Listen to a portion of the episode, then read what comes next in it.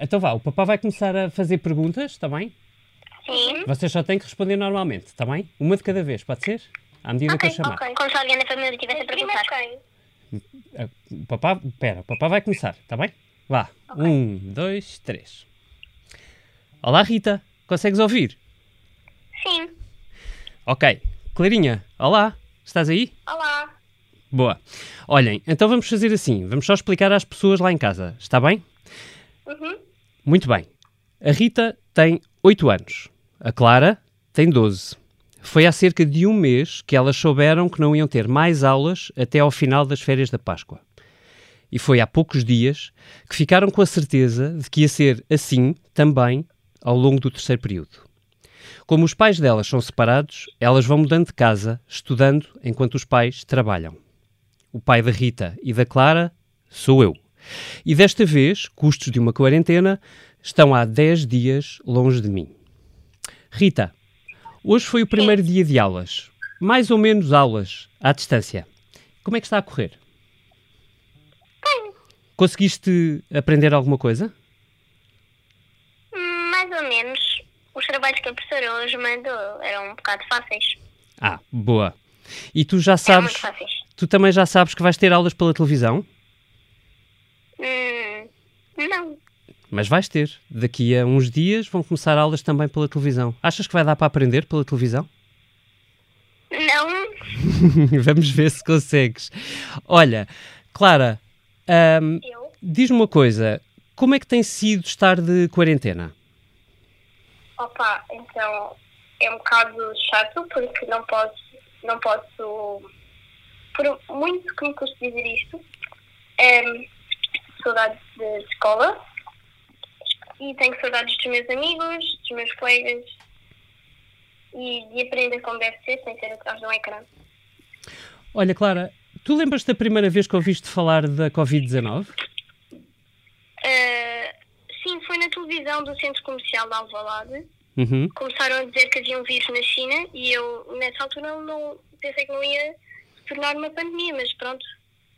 Mas foi assim que aconteceu. Olha, Uhum. ah, Clara, e nas aulas, tu estás. Achas que vais conseguir? Ahm, opa, não sei.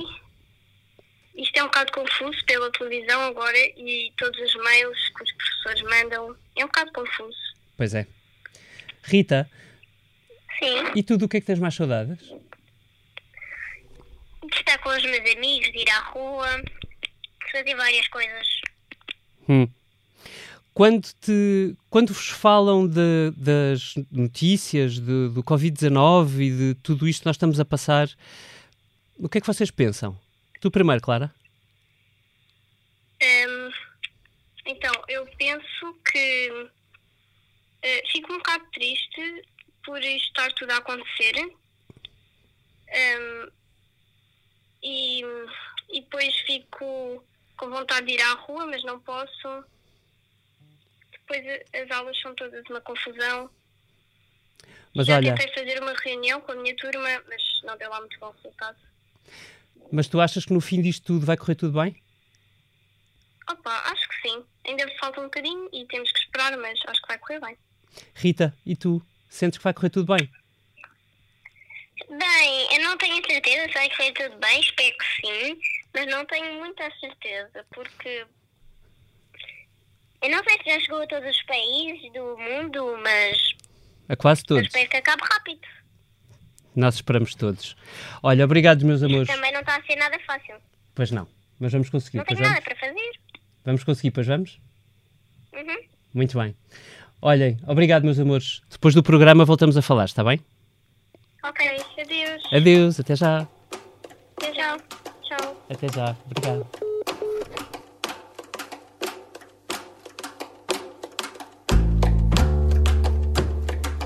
Bem-vindos à Comissão Política.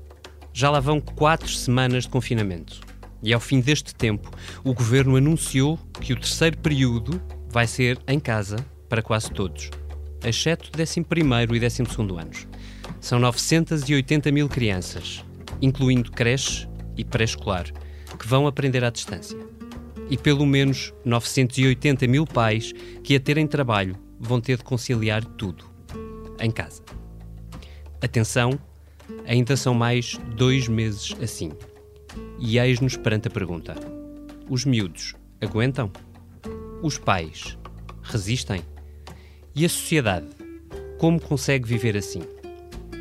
E os políticos, quanto tempo aguentam eles as cidades vazias, as economias paradas, a pressão psicológica? O início do desconfinamento será, afinal, uma decisão dos técnicos ou a mais política das decisões? O que é que vai pesar mais? O medo de um segundo surto ou o medo de um país em situação traumática? Este episódio tem o apoio da TAP Air Portugal. Dê asas ao seu negócio e ganhe dinheiro enquanto voa. Adira já ao programa da TAP para empresas em tapcorporate.com. Hoje vamos conversar sobre desconfinamento. Desde logo com a Isabel Leiria, jornalista do Expresso especializada em educação. Olá, Isabel. Olá, David. Também com o diretor do Expresso, João Vieira Pereira. Olá, João. Olá, David. E com o Vítor Matos, também ele confinado em casa, entre as aulas dos filhos e a edição da política do Jornal Expresso. Como é que tem corrido, Vítor? Tem corrido na medida do possível, David. Mas bem, mas bem, dentro do possível. Vamos resistir e continuar a conversa.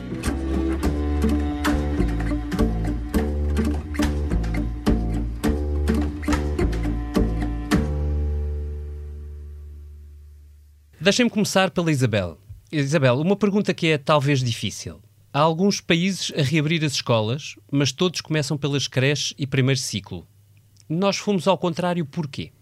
Um, essencialmente, o Primeiro-Ministro, quando anunciou a decisão na semana passada de admitir aulas presenciais, se houver condições para isso, em termos de evolução de pandemia, abrindo será só para o 11 e 12, uhum. e os argumentos são essencialmente dois. Um tem a ver com a própria natureza do ensino secundário. O Primeiro-Ministro considera que são anos decisivos, quer para o ingresso no ensino superior, quer para o ingresso na vida ativa, uhum. e que, portanto, a prioridade seria um, garantir que estes alunos têm as matérias, eventualmente com os seus professores, uh, e fazendo os exames nacionais e por isso a única, a única mudança que vai haver para já anunciada é uma alteração nas datas do calendário. Os exames são mesmo para realizar, ao contrário também do que foi decidido noutros países, nomeadamente em, em França e no Reino Unido.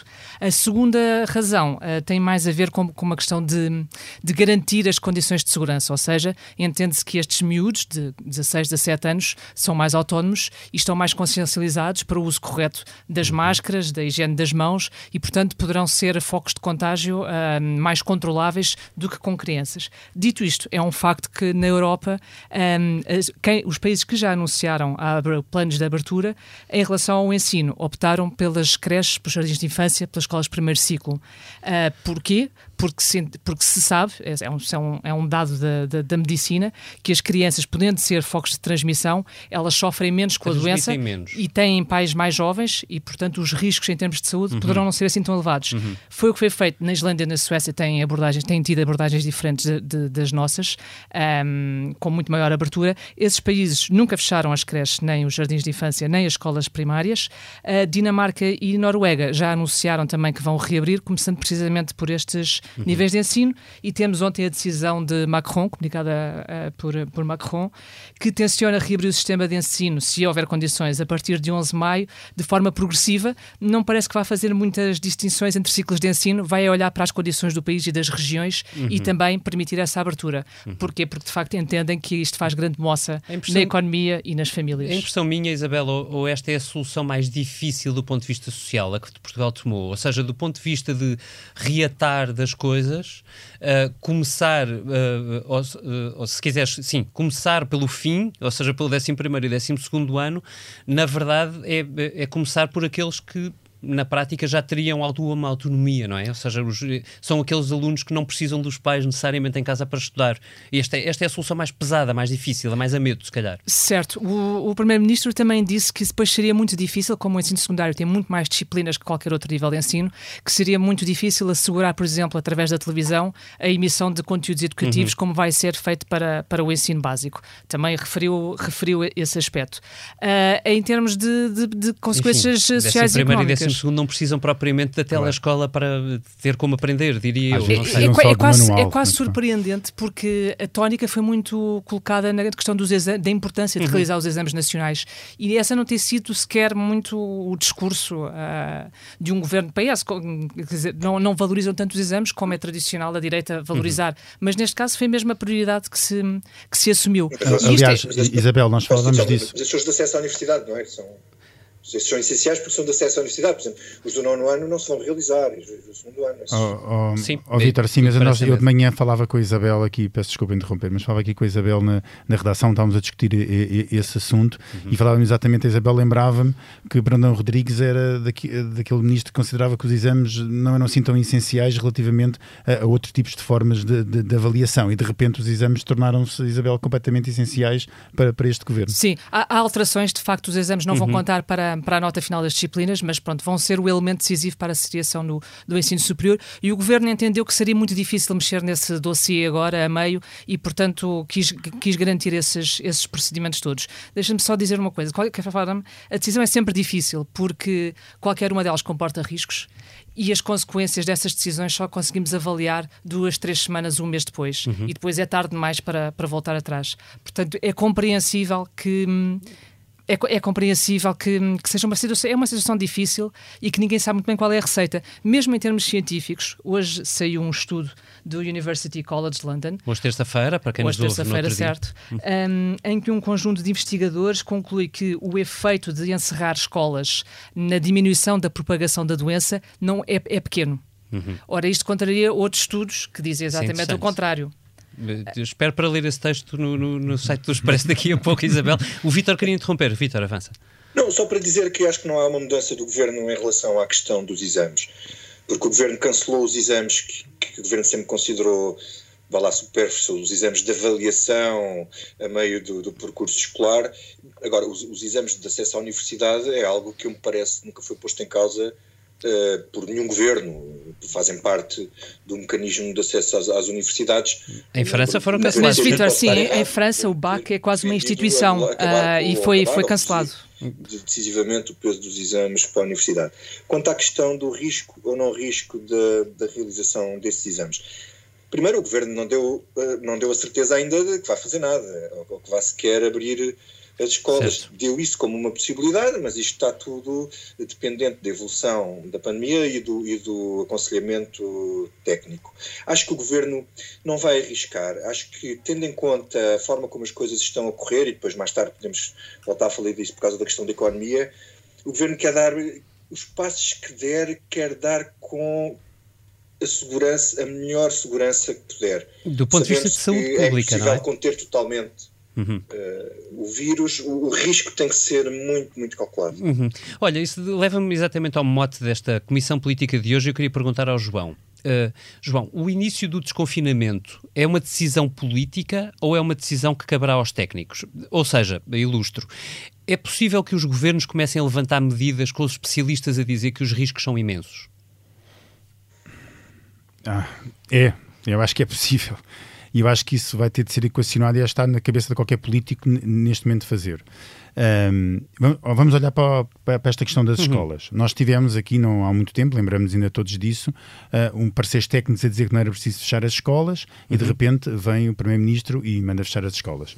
Ah, e agora temos ah, pareceres técnicos que dizem, bem, deviam começar a abrir o ensino básico, as creches, ah, por duas razões. Uma que a Isabel já referiu aqui, que é exatamente o contágio, as, as crianças têm menor proporção a contraírem a doença Ou e pelo têm- menos a serem sintomáticas delas? princípio, Exatamente, e hoje ah, ah, e têm pais mais novos, em teoria, em média, têm pais mais novos e por isso poderão resistir melhor à, do- à doença, mas também por outra coisa que é as crianças mais novas são aquelas que precisam dos pais em casa e, portanto, para relançamento da economia era necessário que esses pais pudessem estar livres para voltar a trabalhar.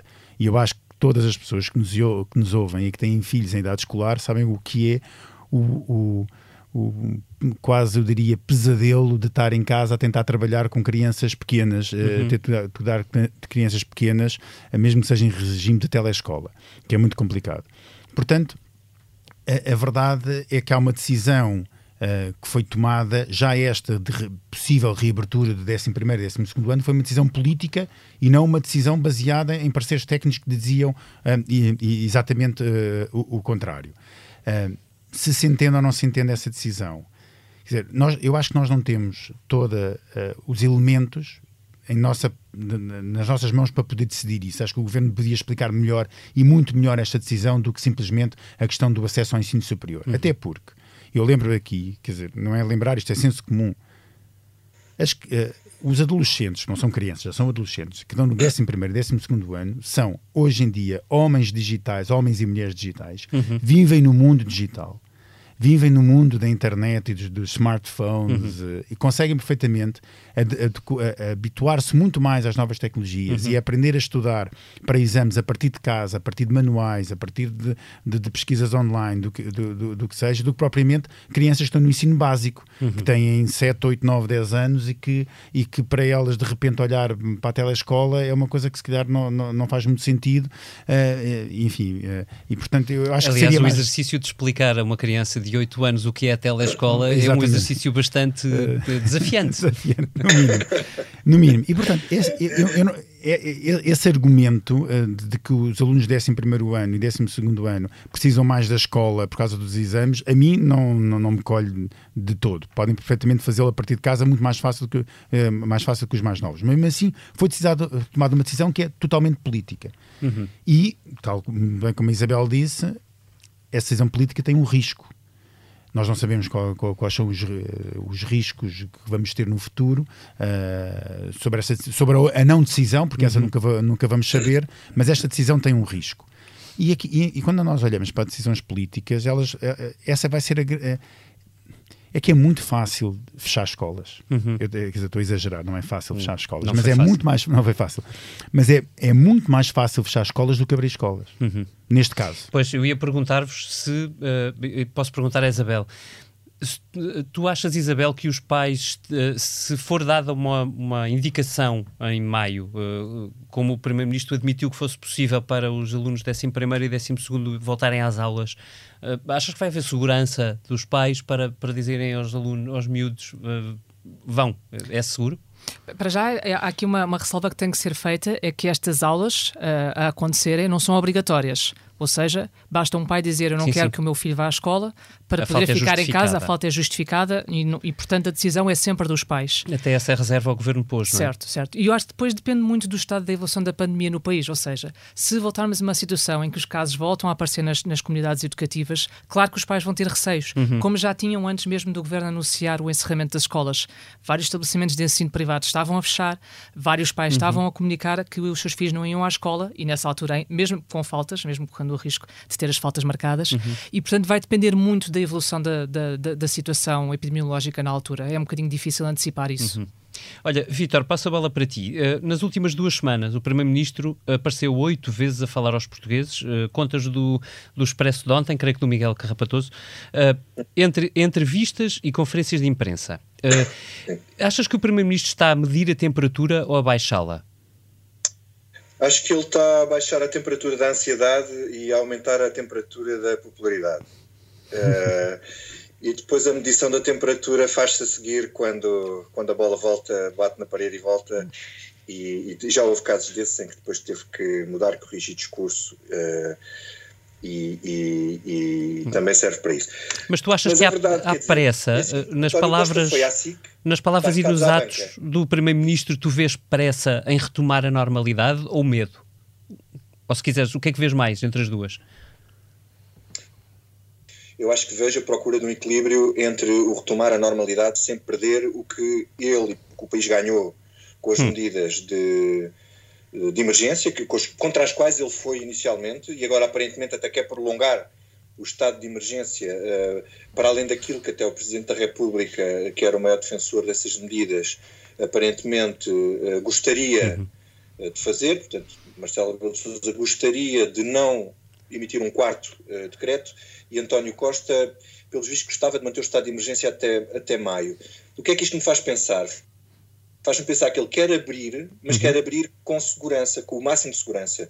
Uhum. Porque, reparem, a OMS disse uh, que o levantamento das medidas de emergência poderá eh, promover os contágios e resultar em consequências graves e prolongadas no tempo. Portanto, isto é um apelo também a, a, aos decisores políticos para terem cuidado, uhum. porque isto pode voltar tudo atrás. E, e, em Portugal, que estamos a cidades como um caso de sucesso uh, lá fora, uh, e até para o governo, do ponto de vista político, isto é uma grande vitória. Oh, Quer dizer, oh, Vitor, é verdade, mas deixa-me só, deixa só interromper para, oh, Vitor, deixa-me só interromper para dizer uma coisa. Falaste aqui na questão da OMS. É, sim. É que, assim, mas é mesmo a OMS. É um organismo que neste momento tem muito pouca credibilidade sobre tudo aquilo que já disse sobre esta pandemia. É verdade, é que a mesma, a mesma Organização Mundial de Saúde dizia, ainda em janeiro, que não havia provas sequer de como é que, se, como é que este vírus se transmitia, se transmitia de pessoa para pessoa. Dizer, e, portanto, nós andamos todos um bocadinho uh, a, a, pensar.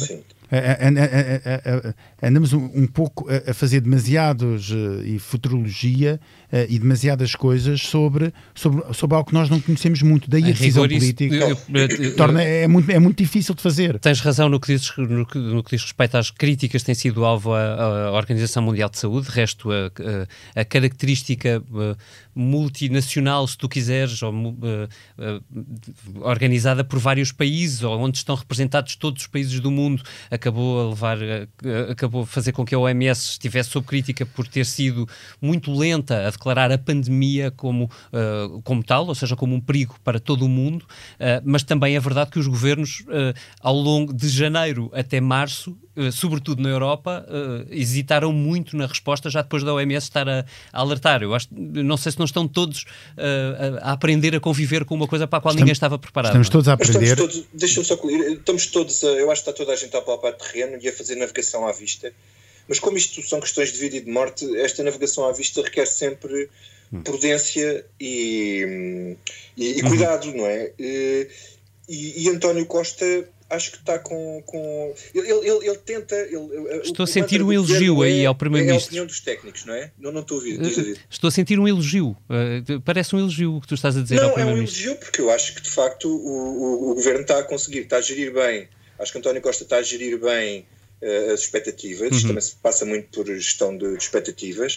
Uh, esta questão, esta ofensiva mediática toda pode ser vista de dois pontos de vista, pode ser vista do ponto de vista puramente político e, e, e falarmos aqui de uma hipermediatização do Primeiro-Ministro, mas depois temos um lado que eu acho que é aquele que está a funcionar bem, é que numa questão destas a opinião pública não pode ver que não está ninguém aos comandos. Uhum e vê que está alguém aos comandos, isto não pode ser como foi nos fogos, não é? Uhum. Alguém está aos comandos, a confiança é essencial, gerar confiança na sociedade e que há alguém que está a tomar conta do assunto. Uhum. E, e, e, Esse é um bom ponto. Deixa-me perguntar ao João. Uh, uh, nós estamos a chegar àquele ponto da curva, se tu quiseres, em que há pressão dos epidemiologistas e da OMS e da DGS, de, de, portanto, do lado da saúde pública, se vai juntar uma contrapressão do lado da economia, nós vimos esta semana um, uma, uma carta aberta ao Primeiro-Ministro, ao Presidente da República, uh, de uma série de gestores, empresários, uh, patrões, mas também algumas pessoas do setor da saúde, uh, pedindo que se comecem a preparar muito rapidamente as medidas de desconfinamento, se tu quiseres, porque a economia não aguenta ficar muito mais tempo uhum. parada. Um, qual é o momento em que tu achas que, é, que o governo tem de reequilibrar as coisas? Neste momento parece muito preso aos epidemiologistas, uh, nesse, no, no, consenso de não deixar que o risco da saúde pública seja uh, muito grande, mas isto pode prolongar-se muito tempo? David, essa é a pergunta um, para um milhão de dólares, como se costuma dizer, neste caso um milhão de euros. Ou, neste caso não é a pergunta para um milhão de euros, é a pergunta para, uhum. para 10 mil milhões de euros ou, ou, ou 250 mil milhões de euros, que é o valor do mais ou menos do nosso PIB. Um, e, e é uma pergunta hum, para a qual não há resposta e, e, que há aqui mais uma vez um confronto entre técnicos e, e, e políticos. Uhum. E eu acho que não foram só os empresários que fizeram aquela carta aberta a, a, a, António Costa e ao governo, foi também, por exemplo, Mário Centeno, que na própria entrevista que dá esta semana, quando ele diz assim: Olha, atenção, a economia em termos anuais está aqui 6,5%, vai aqui uhum. mais ou menos 6,5% por cada 30 dias estamos fechados. Eu acho que este aviso maior ao governo e ao próprio Primeiro-Ministro que quanto mais tempo continuar, mais, mais cara será a fatura a pagar no final do ano, não, não, não podia ser. Acho que Centeno foi completamente claro a pôr, o, o, pôr em cima da mesa a fatura. e, e depois para toda a gente e até ao próprio governo. Esta é a fatura por estarmos uhum. 30 dias fechados, é 6,5% do PIB no final do ano, a menos de queda. E portanto eu, é isto que hum, é, é este é, é, é, este o grande problema é que enquanto nós uh, mantemos a economia fechada há esta queda brutal e há uma tendência enorme para se começar a correr riscos. E a questão é a decisão tem de ser uma decisão política. Porque se for só uma decisão técnica nós vamos abrir o país só quando houver uma vacina João, é, já é agora nós temos uma, uma pequena vantagem em relação a outros países europeus, porque nós temos a Dinamarca, a Noruega, a Áustria a levantar agora as primeiras medidas e, portanto, vamos tirar algum tempo para perceber as consequências dessa, é verdade, de, desse é verdade, plano Isabel, e saber se correu bem ou se correu é mal. Não é margem, não é muito grande, mas dá-nos aqui alguma capacidade de avaliação. Isabel, é verdade, mas há uma, há, uma, há uma diferença, é que qualquer um destes países que tu referiste tem melhor posição do que nós em termos, em termos, de, em, em termos de infecção. E são países do Norte com diferentes hábitos que são os países do, do, do Sul, como é mais é Portugal. Disciplinados, mais disciplinados. Assim. E nós somos, e apesar de nós, de Portugal, ter corrido absolutamente extraordinário, acho que aquilo que nós conseguimos impedir em Portugal basta olhar para o que, para o que aconteceu em Espanha, é absolutamente extraordinário. Aí se deve, obviamente, à sociedade civil e aos políticos também que conseguiram tomar as medidas, certo? Sim, sim, este é um elogio ao António Costa e tudo o que o governo tem feito, que eu acho que em cômputo geral tem sido bastante competente uhum. a gerir, a, a, a, a gerir toda esta questão. Agora, há um momento em que é preciso decidir e eu acho que Martin Wolf no Financial Times metia isto, e, e se calhar ele é daquelas pessoas completamente, um, se calhar, uh, isentas ou, ou pode com, com mais sobriedade uhum. do que eu propriamente falar sobre estes assuntos. Mas ele punha as coisas assim: qual é o, qual é o momento em que o valor de uma vida humana uh, é, é, é importante ou, ou, é, ou, deixa de ser tão importante como os valores das vidas humanas que se está a perder pela economia estar fechada. Porque, uhum. obviamente, que nós vimos obviamente, o número de mortes todos os dias e ninguém quer mortes provocados por esta pandemia ou qualquer outra. Mas a verdade é que manter a economia fechada vai custar muitas vítimas no uhum. futuro. Uhum. E, não, e, e, isto, só que essas vítimas são silenciosas, são aquelas que, não, que ninguém vai falar porque acontecem, uh, uh, acontecem uhum. de, de, outras formas. E isto é, é um. É um é, tomar esta decisão é absolutamente uh, a coisa mais difícil que está na, na mente de, do Primeiro-Ministro, porque quando ele tomar esta decisão, é ele e é só ele que vai ter de responder por ela. Uhum. E, portanto, eu não queria, sinceramente, acho que ninguém neste momento queria estar na, na pele de António Costa, nem na pele de, de, de, também de Marcelo Rebelo de Souza, que mais ou menos em conjunto vão ter de decidir qual é a altura uhum. em que nós começamos uh, gradualmente a abrir uh, a economia. É, essa, essa gradualidade é, é, é muito importante e, e, também serve para testar e para testar uh, como é que as coisas vão correr. Quer dizer, agora este, este, este zigue-zaguear na questão das máscaras, por exemplo. Uh, agora já se recomenda o uso de máscaras.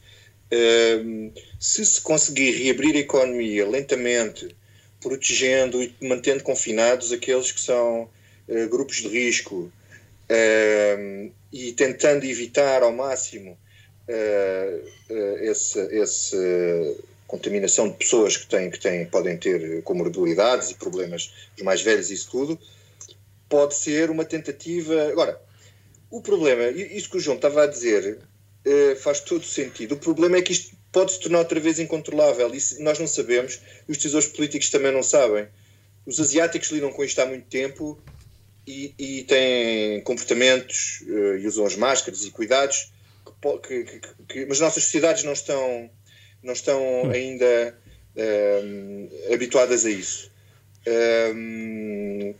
Eu, eu, isto, isto, vai demorar meses, mesmo a abertura da economia vai demorar. Deixa-me pegar nisso. Deixa-me pegar nisso precisamente para perguntar isto ao João. João, o, o ministro Mário Centeno ontem, eh, na, na, entrevista televisiva que deu, uh, uh, pareceu-me razoavelmente, ou, ou, ou, se quiseres até, bastante crente no, num cenário futuro. Ele disse que em dois anos podemos voltar ao PIB de 2019. Ora, se a economia levar um rombo neste trimestre de 20%, seja o que for, e se o retomar das medidas medidas for tão gradual quanto o Vitor Matos, por exemplo, falava, com base no que os epidemiologistas têm deixado como pistas para o levantamento das medidas, um, isto, este, isto não te parece um número muito uh, otimista? Eu acho que é demasiado otimista. Eu acho que. Uh, quer dizer, toda a, toda a entrevista de Mário Centeno ontem foi extremamente otimista e depois. Concordo extremamente otimista e depois ali com, com um ponto muito, muito engraçado sobre os estabilizadores automáticos da economia, já lá vamos, que é uma parte que eu gostava de referir. Mas relativamente ao otimismo, ele fala primeiro, não vamos chegar aos dois dígitos de, uhum. de, de, de, queda do PIB, que é mais ou menos em linha de conta que que, uhum. que o Fundo Monetário Internacional prevê para Portugal nos dados que foram divulgados esta terça-feira. Eh, de queda de 8%, e portanto está mais ou menos em linha com o Fundo Monetário Internacional. Eu lembro que o Fundo Monetário Internacional falhou todas as previsões para a economia portuguesa nos últimos anos. Uh, acho que não foi um ano que tivesse acertado. Mário Centeno uh, também falhou, mas pela positiva, não pela negativa. mas o a, a, verdade é que nós eh, acho que o impacto vai ser maior. E porquê? Porque não é só o tempo que nós estamos fechados, é o tempo que nós retomamos a, a, reganhar Exato. a confiança. Porque no dia é, é, não, não basta dizer assim, ok, acabou o estado de emergência, a economia não vai voltar a funcionar nos 100% que estava a funcionar antigamente. Vai funcionar para aí, diria, a 50%, 60% e se calhar nem isso. Sim, a destruição do aparelho produtivo, há evidentemente medo, isso medo, significará menos turismo, menos idas a restaurantes, menos. Ou seja, não é de facto uma retoma, não se prevê uma retoma em V. E mesmo, e me, exatamente, é? não, eu, eu acho que essa retoma em V não vai acontecer. Pode acontecer em economias como, por exemplo, nos Estados Unidos, em que isso é muito, é muito fácil de acontecer, mas em economias, eh, em economias mais uh, europeias, mais conservadoras e, e, mais europeias como a nossa, eu acho que isso demora muito mais tempo a, a uhum. retomar e sempre foi assim historicamente. Uhum. E, e, aquilo que vai, e, e aquilo que pode e, efetivamente acontecer são anos e anos de recuperação, principalmente na área do turismo, porque, por exemplo, não basta dizer, ah, vamos substituir os turistas externos pelos uhum. internos. Então, e o poder de compra não foi afetado, as pessoas não estão a ganhar menos, não há menos rendimentos, tudo isto tem, eh, as pessoas não têm medo também, não têm receio também, de, uhum. e isso tudo, tudo, vai, ter, vai ter um impacto grande. E, há, e, e, e, agora só para ir a outra parte que eu queria, que eu queria pôr sobre os estabilizadores automáticos, é que quando se falou, e na entrevista uh, uh, que, que Mário Centeno deu à TVI, ele fala, a certa altura, nesta, nisto, nos estabilizadores automáticos da economia, para referir a queda nas, das receitas do Estado. A dizer, ah, estabilizadores automáticos de economia. Isto é uma coisa que acontece na economia, a economia cresce, o estabilizador entra e, portanto, as receitas do Estado são muito menores, vamos ter um grande déficit. É só para relembrar, em jeito de piada, que quando a economia estava a, crescer, quando estava a crescer a uhum. economia, os méritos do, do, do, déficit ou do superávit não eram dos estabilizadores automáticos de economia, mas eram do governo. Portanto, servem para uma coisa, não servem para outra, mas pronto, era só uma género, género de piada. nós quisermos Exato. fazer deles. Vitor, se, bem, se bem que eu digo que sim, neste caso, concretamente, esta crise não é culpa deste governo. Mesmo. Aliás, esse é um dado bom desta crise, é que não, não vamos atribuir a culpa dela absolutamente a ninguém, não há como. Vitor, ias dizer? Não, ia dizer que estranhei o tom otimista, que aquilo, aquelas coisas podem-se dizer de outra maneira, mas de facto dizer, ah, isso podemos cair agora 20%, eh, depois não cairemos sequer 10%, e isto de repente dois anos eh, recupera-se outra vez, está tudo bem. Ah, ah, as coisas eh, postas assim politicamente eh, dão uma ideia que está tudo bem quando andamos a falar na maior recessão de sempre. Portanto, há aqui um lado eh, uhum. de. de Costuma-se dizer autismo nos, nos governos, mas, mas isto acho que não é isso. Eu acho que isto é uma forma de comunicação que, que não é, que é um bocadinho desastrada. Uhum. E, e, pode ter a ver aqui também com uma questão que também tem a ver com a confiança das pessoas. Uhum não é dos mercados, porque estão mais informados, a confiança das pessoas tem a ver com a questão da austeridade. Eh, as pessoas passaram o que passaram nos anos da crise, os, os, partidos da esquerda já disseram que a austeridade não, nem pensem em apoiar medidas de austeridade. O primeiro-ministro diz que não quer fazer austeridade mas, mas não, não jura. muitas certezas, não sabe também que nem tudo depende, uhum. nem tudo de, depende dele. Portanto, se, se o Mário Centeno uh, fosse pintar um cenário catastrófico, uhum. ele tinha que apresentar também soluções de dizer isto vai ser péssimo, meus amigos, preparem-se que isto vai correr muito mal para toda a gente. Sim, Portanto, muito cedo para mais, tirar as consequências, ainda estamos ainda muito no mais, barco. Ainda ia afundar mais as expectativas das pessoas. Outra questão que eu notei na entrevista e que achei interessante é a de sintonia por causa dos papéis que eles têm uh, na questão europeia e da Holanda. Mário Centeno teve que fazer um papel uh, de pater famílias, que é o senhor que, que conduz as reuniões uh, do Eurogrupo, e não diabolizou a Holanda. disse que foram os últimos a chegar ao consenso e tudo mais, mas nada como o que o Primeiro-Ministro disse na entrevista à Lusa, que eu acho altamente relevante, porque isto não é uma coisa que se suça todos os dias na União Europeia, ele convidou a Holanda a sair. Ou seja, vocês estão aqui para empatar, vão-se embora, é pá, façam a vossa vida, não empatem os outros. Basicamente foi isto que ele disse.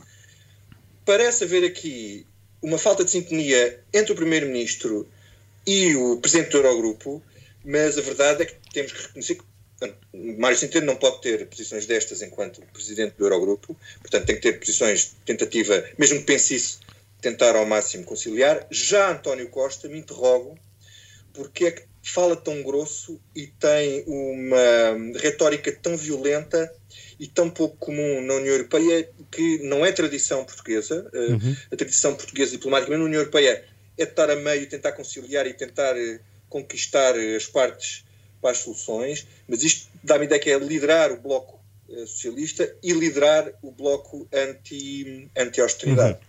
Começámos com a educação e deixem-me fechar este bloco com a educação também. Isabel, eu, eu, não tenho a certeza se na Holanda as escolas vão reabrir ou não, uh, mas fiquei com uma sensação de que em Portugal, com a decisão do governo, não houve uh, uma crítica generalizada.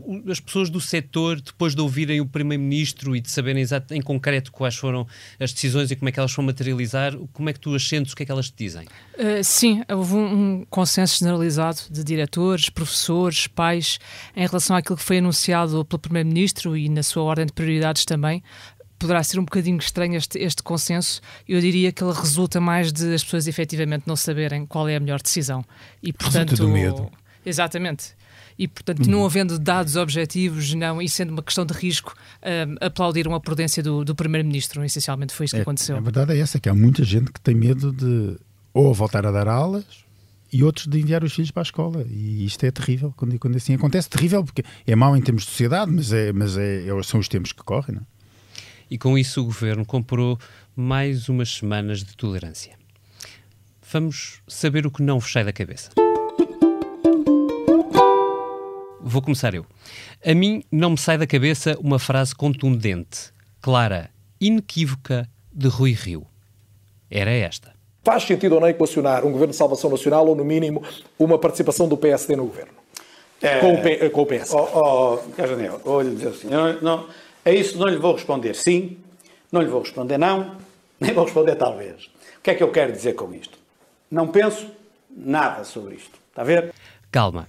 Isto foi há duas semanas. Porque na semana passada, apenas dez dias depois, Rui Rio já pensava qualquer coisa sobre o assunto. O que eu estou a pensar é a situação do país vai Ou seja, ser está a afastar a ideia de um governo de bloco central um pouco à imagem daquela que conhecemos dos anos 80, eh, entre Mário Soares e Mota Pinto.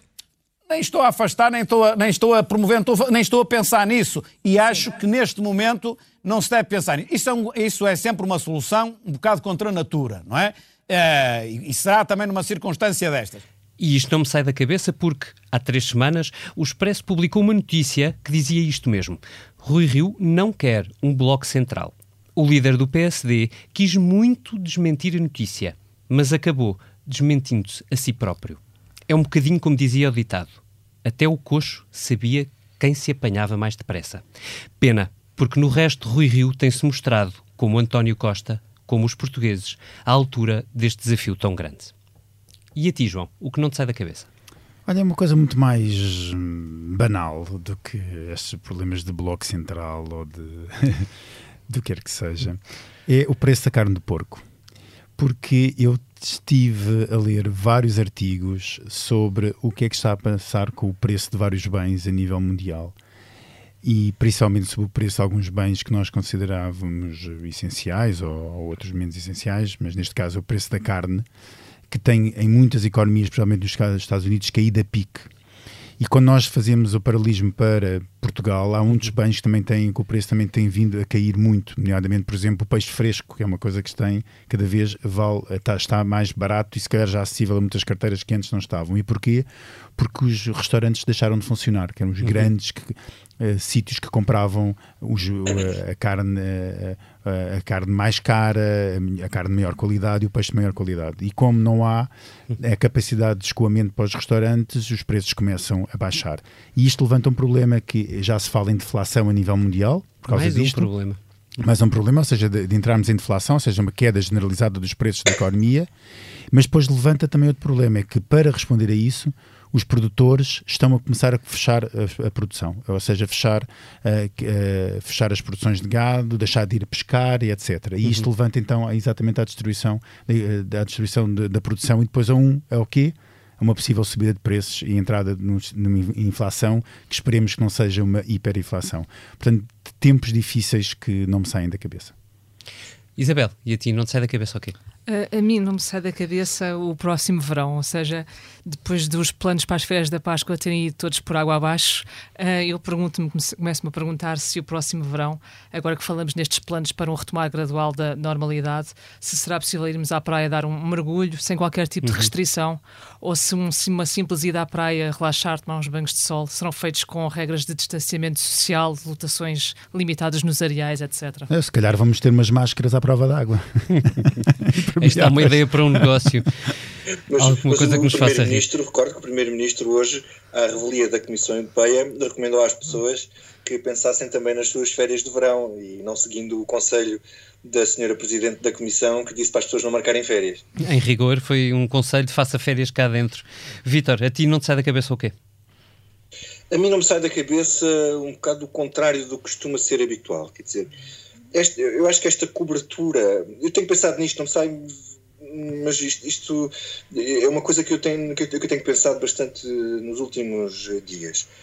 A cobertura mediática desta tragédia, que é a maior tragédia que alguma geração viva, uh, em Portugal pelo menos, uh, já assistiu, tem uma cobertura mediática absolutamente higiênica. Nós, jornais, televisões, costum, jornalistas, costumamos ser muito criticados pela exploração da dor. Nos fogos, entre os rios, eh, sei lá, cada vez que há uma, uma catástrofe, ou, ou, ou alguma vez que estamos perto de uma catástrofe. Ora, isto é uma verdadeira catástrofe.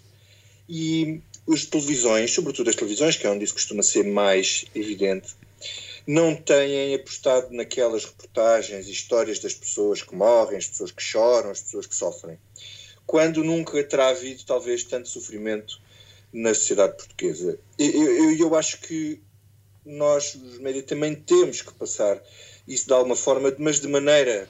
Uh, há maneiras de fazer isto, sem ser uh, aqui na exploração da dor do costume, porque senão isto parece uma coisa higiênica. Morreram 567 pessoas. 567 pessoas. Uh, isto tem consequências sociais para as famílias, para toda a gente. Isto poderá ter a ver com, também com a forma como são feitos os, os, funerais. Isto, cada morte diz respeito a uma família, cada família tem o seu funeral, os funerais são condicionados, tudo é condicionado. É só para dizer que eu, eu não defendo a exploração da dor, nem gostava de ver a exploração da dor. Tenho visto. Há uma reportagem, por exemplo, do público que no outro dia me ficou na cabeça porque era a história de alguém que tinha perdido dois familiares e estava bem feito. Uh, estava bem feito, estava bastante só porque estava, estava bastante bem feito. Uh, mas pronto, fica esta nota só, aqui ao contrário do que. Deixa-me só acrescentar uma nota, um, numa nota pessoal. Ontem, uh, a chegar a casa, percebi que o, o nosso vizinho de baixo, que tinha um filho apenas há um mês, uh, acabado de nascer, portanto, acabou de tomar a decisão, porque teve de reabrir o seu restaurante e tornou-se uma pessoa de risco, acabou de tomar a decisão de passar os próximos tempos, ele não sabe bem quantos, longe da sua recém-nascida, longe da sua mulher. O sofrimento desta crise seguramente vai bem para lá da dor da morte, aquela com que vamos eh, convivendo sempre ao longo destes anos de vida. Esta foi a Comissão Política do Expresso, feita com a edição sonora do Ruben Tiago Pereira e a ilustração belíssima do Tiago Pereira Santos. Foi uma comissão política feita com o necessário distanciamento social, longe uns dos outros, fazendo o nosso melhor para lhe levar a informação de que precisa. Foi uma comissão política a falar da luz ao fundo do túnel, a sentir a dor que nos trazem estes dias, os dias em que as cidades ainda não nos deixam ver as nossas crianças nas ruas. Até para a semana. Que venham dias melhores.